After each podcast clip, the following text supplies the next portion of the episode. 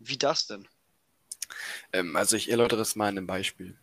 Also stellt euch vor, ihr wollt etwas unbedingt wissen, eure Eltern wissen es nicht, ihr könnt halt keinen fragen. Früher wäre man halt zum Beispiel in eine Bücherei gegangen, um halt die Frage nachzuschlagen, doch da hatte halt die Bücherei nicht den ganzen Tag offen. Heute ist das anders. Man muss einfach nicht zur Bücherei gehen, sondern kann einfach googeln. Und das auch noch später am Abend, also 23 Uhr zum Beispiel. Und da man heutzutage auch googeln kann, äh, unterstützen digitale Medien beim Lernen.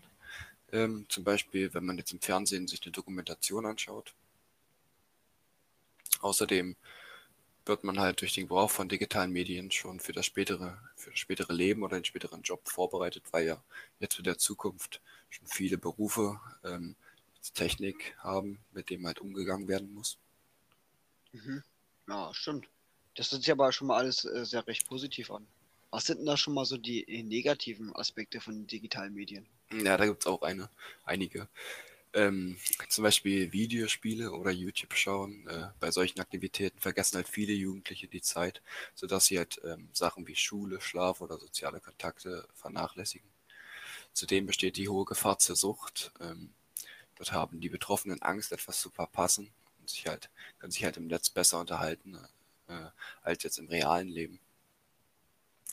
Außerdem äh, kommen halt auch junge Leute schnell an pornografische Darstellung und politischen Extremismus. Das sollte natürlich von äh, Kleinkindern oder halt auch heranwachsenden jungen Leuten ferngehalten werden. Ja, auf die zusätzliche Gewalt und Drogen und Selbstverletzung digitalen Medien wird halt stark verherrlicht und deswegen werden auch viele Jugendliche zum Nachahmen angestiftet. Was man jetzt oder was sicherlich viele kennen, ist das Cybermobbing. Im Internet kann man sich ja sehr anonym ausgeben. Äh, deswegen trauen sich halt viele Menschen mehr, ihre verletzende Meinung zu äußern und das kann auch schon schlimme Folgen haben. Ja, von Cybermobbing hatte ich tatsächlich schon gehört. Äh, was könnte man zum Beispiel gegen Cybermobbing tun?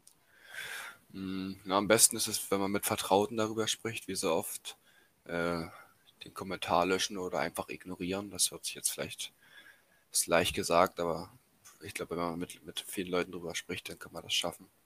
Ähm, außerdem kann man es kann der Polizei melden, aber ich weiß nicht.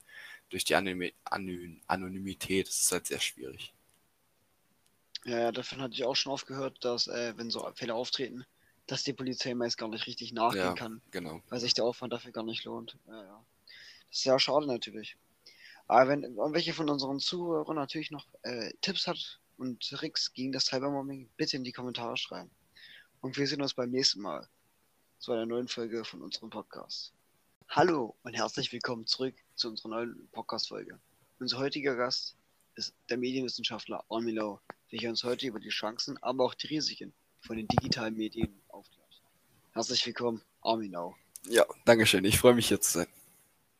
Armin, könntest du zum Anfang so erstmal aufklären, was überhaupt so digitale Medien sind? Natürlich.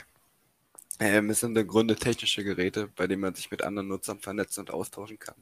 Also digitale Medien ermöglichen eine schnelle Verbreitung von Wissen, Meinungen und auch anderen Informationen. Das zentrale Merkmal ist quasi die Interaktivität. Ach so. Ja, das hört sich so ziemlich so an, als wäre das Handy so das meistgenutzte Medium davon. Stimmt ja, das? Ja, das ist richtig, vor allem bei den Jugendlichen. Also ca. 93% der Jugendlichen zwischen 12 und 19 Jahren benutzen ihr Handy täglich und durchschnittlich sogar drei Stunden pro Tag. Wow, das ist ganz schön viel Zeit, damit hätte ich gar nicht gerechnet. Aber Armin, steigen wir doch direkt mal ein mit dem Thema äh, die Chancen davon. Was sind denn so Vorteile von den digitalen Medien?